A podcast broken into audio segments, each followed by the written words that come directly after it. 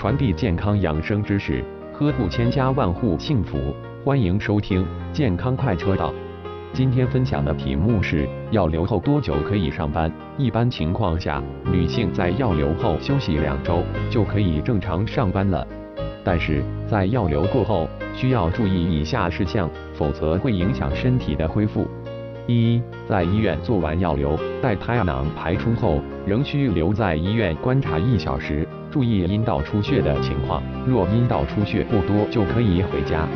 二，药流后最好休息二周左右，在此期间要避免过度劳累，可适当服用一些益母草膏等活血化瘀药物，以促进子宫的收缩，利于排出胚胎组织，减少阴道出血，缩短出血的时间。